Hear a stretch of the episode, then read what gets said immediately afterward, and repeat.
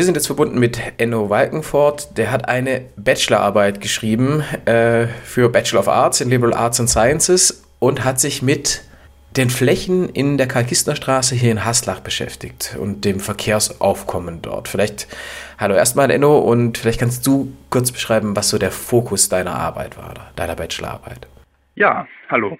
In einem Satz formuliert war der Fokus oder es war eher der Versuch zu erfassen, was passiert an einem Werktag auf dem Abschnitt Karl-Kistner-Straße zwischen Schererplatz und Dorfbrunnen. Das sind etwa 360 Meter das Stadtteilzentrum in Haslach also. Was passiert da an einem durchschnittlichen Werktag ungefähr? Zu welchen Konfliktsituationen kommt es? Zu welchem gegenseitigen Umgang zwischen den verschiedenen Verkehrsteilnehmenden und Modalitäten finden statt? Und kann man das irgendwie so erfassen? Nicht nur eben quantitativ, indem man jetzt ein Verkehrszählgerät hinstellt, das dann die Autos und die Fahrräder zählt, sondern auch qualitativ durch Beobachtungen vor Ort. Jetzt ist dieser Abschnitt gerade auch der Kern eines äh, verlaufenden Prozesses in Haslach. Dort hat sich ja schon seit längerem äh, eine Initiative unter anderem Fuß- und Radentscheid äh, mit angestoßen ergeben, die die Verkehrssituation in diesem Ortsteilzentrum kritisiert und verändern äh, möchte. Für diejenigen, die sich da jetzt nicht so direkt auskennen, wir haben hier eine Straße, durch die eine Straßenbahn verläuft mit zwei Haltestellen. Es ist Tempo 20 angeordnet, sie ist eigentlich anliegerfrei. Es gibt viele Geschäfte. Also es gibt tatsächlich eine Funktion dieser Straße als Orts, als Stadtzentrum, als Ortsteilzentrum. Und rund um dieses Ortsteilzentrum wird jetzt gerade in einem Verkehrsprojekt gearbeitet. Wie ist es, was würdest du sagen? Ist diese Kritik berechtigt? Braucht der Stadtteil eine, eine Veränderung des aktuell stattfindenden Verkehrs? Du konntest jetzt erstmal nur beobachten, was gerade stattfindet. Ja, also ganz klar, auf diesem Abschnitt der Karkistner Straße äh, findet sehr, sehr viel Durchgangsverkehr statt. Du hast es äh, erwähnt, es ist eine Anliegerstraße. Das heißt, eigentlich dürfen da nur Leute mit einem konkreten Anliegen rein. Das können Anwohnende sein, das können natürlich auch Einkäuferinnen und Einkäufer sein, die irgendwas erwerben wollen auf der Straße. Das sind legitime Anliegen, aber abkürzen auf dem Weg nach Weingarten oder Richtung Opfing oder in die andere Richtung, in die Innenstadt, ist eigentlich kein Anliegen. Und genau, ich habe also gesagt, ein Ziel der Arbeit war es natürlich ergebnisoffen ranzugehen und zu schauen, was gibt es für Mobilitätskonflikte, aber es gab eben auch konkrete Themen, die ich mir genau anschauen wollte. Und eine Sache war eben der Durchgangsverkehr, den ich dann dort vor Ort auch gezählt habe an äh, vier verschiedenen, äh, zu vier verschiedenen Zeiten, jeweils etwa zu zwei Stunden insgesamt. Und da bin ich dann zu dem Ergebnis gekommen, dass für diese, also acht Beobachtungsstunden insgesamt, äh, mehr als 60 Prozent, 65 Prozent im Durchschnitt auf der Straße äh, reiner Durchgangsverkehr waren. Also Autos, die da eigentlich nichts zu suchen hätten, sofern ich das beurteilen konnte. Wie wirkt sich denn dieser Durchgangsverkehr auf die anderen Menschen aus, die dieses Ortsteilzentrum eigentlich nutzen wollen? Also die, oder was sind so die meisten Nutzungsformen? Was machen die Leute, wenn sie in der Karkistner Straße sind?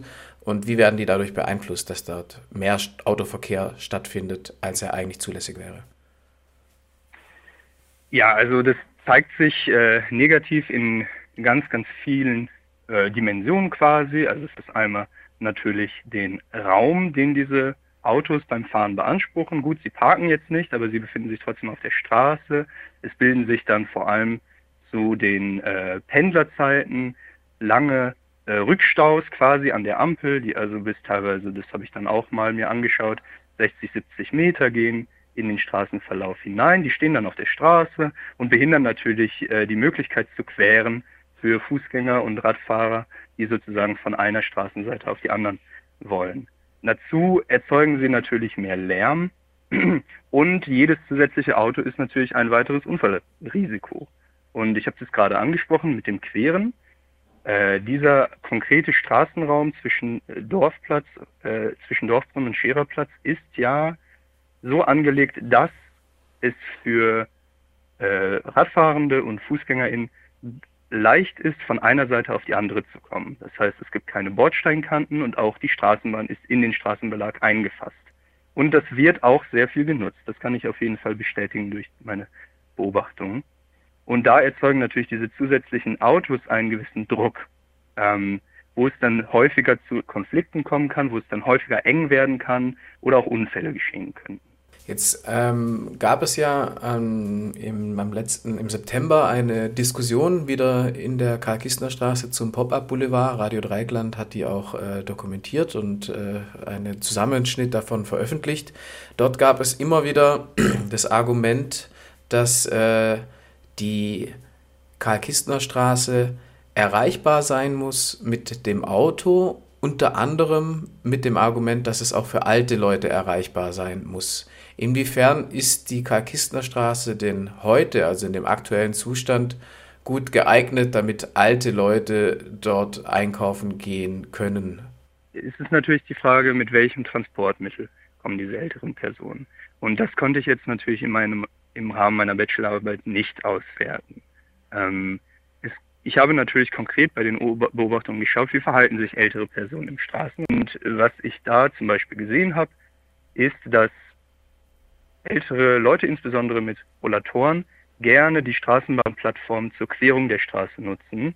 Das heißt also lieber am oberen und am unteren Ende die Straße überqueren als irgendwo mittig, eben weil sie dann die Plattform als so eine Art Trittstein verwenden können, über den sie langsamer die Straße überqueren könnten. Das heißt, einige habe ich durchaus beobachtet, meiden sozusagen den Mittelteil zur Überquerung, was natürlich die Wege verlängert. Man hat natürlich bei älteren Leuten auch häufiger Personen, die beispielsweise einen sogenannten Behindertenausweis äh, haben und dann auf den entsprechend vorgesehenen Parkplätzen parken können. Äh, dafür, dass es relativ viele, immer noch meiner Ansicht nach, äh, öffentliche Parkplätze gibt auf dem Straßenstreifen, sind nur zwei davon ähm, dezidiert für Personen mit Behindertenausweisen. Das sind die an, am stadtnahen Ende sozusagen bei der Sparkasse. Und sonst gibt es von öffentlicher Seite keine. Es kann sein, dass den von den einzelnen äh, gewerblichen Parkplätzen in den Hinterhöfen äh, da nochmal welche sind, aber auf dem Straßenstreifen selber nicht. Die Frage, die immer wieder auftaucht, ist Parkplätze. Es, es gäbe zu wenig mhm. Parkplätze und ähm, die dürften auf keinen Fall weniger werden. In der Diskussion wurde immer der Begriff der Par des Parkplatzvernichters Horn ähm, zitiert es gibt eine sehr diverse Ausgestaltung von Parkmöglichkeiten rund um diese Karl-Kistner Straße, sowohl innen als mhm. auch außerhalb. Dort gibt es irgendwie Parkverbote, also man darf halten, aber muss äh, innerhalb von drei Minuten sein Geschäft erledigt haben. Es gibt äh, die mhm. zeitlich beschränkten Parkplätze mit zwei Stunden Aufenthaltsdauer. Aber was ist so dein Eindruck? Also gerade sind es die älteren Leute, die, wenn sie keinen Parkplatz finden, dann sich auch mal auf die Straße stellen und so? Also hattest du den Eindruck, dass gerade das für die Älteren Existenz ist, dass es diese Parkplätze erhalten bleiben? Gibt es im Umfeld auch gar keine Parkplätze? Wie hast du das so beobachtet, die Parksituation? Also, mh. also ältere Autofahrende habe ich tendenziell nicht dabei beobachtet, dass sie sich mal kurz auf die Straße stellen, ähm, um genau eben mal reinzuspringen oder ein Brötchen zu holen oder einen Einkauf zu erledigen. Hm, das kam vor, aber eher selten, würde ich sagen. Äh, es waren tendenziell eher jüngere Menschen oder Leute zwischen 30 und 50, äh, die sich mal eben auf die Straße gestellt haben, durchaus auch viele Handwerksbetriebe, ne, die mal eben sozusagen anhalten, um ähm, äh, Brötchen zu holen oder so auf der Straße, was dann natürlich äh, ein Verkehrshindernis darstellt, weil da müssen dann die anderen Autos drumherum, die müssen dann über die Tramschienen ausweichen tendenziell und auch die Radfahrenden müssen dran vorbei. Außerdem wird der Raum zwischen äh, Straße und Gehweg sozusagen häufig verengt, vor allem wenn die Autos in zweiter Reihe parken oder so.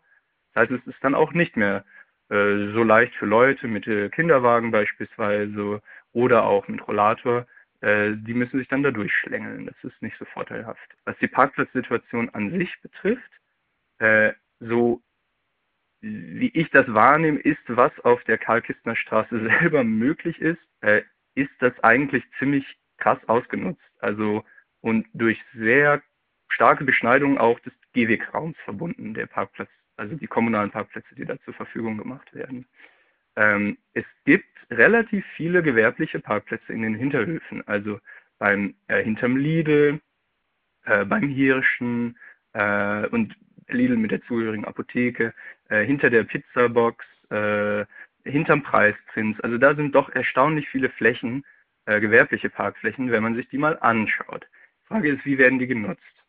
Und dann im weiteren äh, Umkreis, sage ich mal, von na, nehmen wir uns einen Punkt mittig auf der Straße und dann ziehen wir eine Linie, so 150 Meter in den Umkreis, gibt es durchaus viele äh, Parkmöglichkeiten. Also man kann zum Beispiel sich äh, in den Langackerweg stellen und dann gibt es große Parkflächen an der Uffhauser Straße vor der Metzgerei, dann rund um den Friedhof und äh, bei der Vigelius-Schule. Ich kann jetzt nicht im Einzelnen genau sagen, für wen diese ähm, Parkplätze zugänglich sind oder wie die verteilt werden dann, aber also für Leute, die gut zu Fuß sind und bereit sind, die 100 Meter für den Einkauf noch zu gehen, äh, für die stünden diese Parkplätze bereit, so ich das sehe. Und dann gäbe es für die bewegungseingeschränkten Menschen, die auf das Auto angewiesen sind, um auf die Straße zu kommen, immer noch genug äh, Parkplatz, zumindest nach der jetzigen Aufteilung im Straßenraum. Wenn du vielleicht auch in die Zukunft blickst oder auf diesen ähm, Prozess, der gerade stattfindet, äh, was wären so deine persönlichen äh, wichtigsten Sachen, die man bei einer zukünftigen Gestaltung des Verkehrs in der Karkisner Straße beachten sollte? Mhm. Ja, also das erste ist auf jeden Fall der Durchgangsverkehr. Der hat da nichts zu suchen. Ich finde, die Straße ist zu Recht als äh, Anliegerstraße ausgewiesen. Eben natürlich bildet es eine tolle Abkürzung für den fließenden Verkehr statt ein- und auswärts. Aber das ist wirklich die Sache. Da ist rechtlich der Rahmen klar. Ich finde, da gibt es irgendwie wenig zu äh, diskutieren. Das müsste man einfach umsetzen. Ich glaube nicht, dass durch irgendwie jetzt stärkere Präsenz von Behörden das gut gelingen würde. Ich glaube, am interessantesten wäre es die Straße und da müsste man wirklich mal ein äh, Verkehrsplanungsbüro nochmal nach guten Lösungen anfragen, aber in eine Richtung absperrt. Dass sie sozusagen eine, eine Art Wendehammer bildet, ähm, sodass für die Leute, die auf das Auto angewiesen sind, die in die Straße müssen, das Einfahren weiterhin möglich ist, dass es auch für den Lieferverkehr möglich ist, dass aber eben der Durchgangsverkehr dadurch rausgehalten wird. Ähm, das wäre eine konkrete Sache. Dann finde ich es interessant, nochmal die Parkplatzverteilung äh, dort zu berücksichtigen. Dann wirklich zu schauen, wo gibt es Parkplätze, die vor allem also wo durch die Präsenz der Parkplätze der Gehweg eben extrem eng ist und wo es dann häufig zu Engpässen kommt und zu Nadelöhren, wo dann halt viele Konfliktsituationen entstehen können und auch Unfälle zwischen äh, Fußgängern und Radfahrern. Ähm, und zwar unter der Berücksichtigung eben der weiteren Parkplatzkapazitäten im Viertel. Ähm, dass man da vielleicht eine Lösung schafft, dass für die Leute, die gerne mit dem Auto kommen wollen in die Straße, aber auch fit genug sind, die 100 Meter beispielsweise vom Vigelius-Parkplatz zu gehen, ähm, dass äh, das auch für die so attraktiv gemacht wird, dass sie das auch tun. Ähm, und auch dadurch würde also viel äh, Druck aus dem Straßenraum genommen werden. Und das Letzte, das haben wir jetzt nicht so äh, viel, es ging jetzt ja eher um den fließenden Verkehr und das Parken, aber auch Thema Aufenthaltsqualität in der Karl-Kistner Straße. Also wenn man sich mal meine Flächenauswertung anschaut, gibt es sehr, sehr wenige äh, nicht gewerbliche Sitzmöglichkeiten. Also jetzt nicht in der Eisdiele oder irgendwie im Café, sondern äh, einfach Bänke, öffentliche Sitzmöglichkeiten, vor allem im mittleren Abschnitt der Straße. Also es gibt Sitzmöglichkeiten am oberen und am unteren Ende, also an, auf den Grünflächen, am äh, Dorfbrunnenplatz und am Hans-Karl-Schierer-Platz, aber dazwischen bis auf die Bänke an den Straßenhaltestelle gibt es tatsächlich keine einzige öffentliche Bank. Ähm, oder gab es zumindest nicht, äh, Stand Mai 2023. Äh, und das ist also, finde ich, nicht richtig und da sollte mehr Platz für geschaffen werden. Äh, denn vor allem auch ältere Personen und junge Leute, denn es gibt, über die haben wir jetzt auch nicht geredet, es gibt sehr, sehr viele junge Leute auf dem Straßenabschnitt, weil über 2000 äh, Schülerinnen und Schüler und Kindergartenkinder in einem Umkreis von 400 Meter um die Straße in eine Bildungseinrichtung gehen. Und viele davon kommen in der Mittagspause an die Straße selber oder befinden sich auf dem Weg zum Schulweg oder zurück. Und auch da wären mehr Sitzgelegenheiten, um zwischendurch mal eine Pause zu machen, äh, eine gute Maßnahme auf jeden Fall, die sehr kostengünstig und äh, ja, einfach eigentlich umzusetzen wäre. Alles klar, vielen Dank für dieses Interview und ja. hoffen wir, dass die äh, Vorschläge Gehör finden. ja, das hoffe ich auch.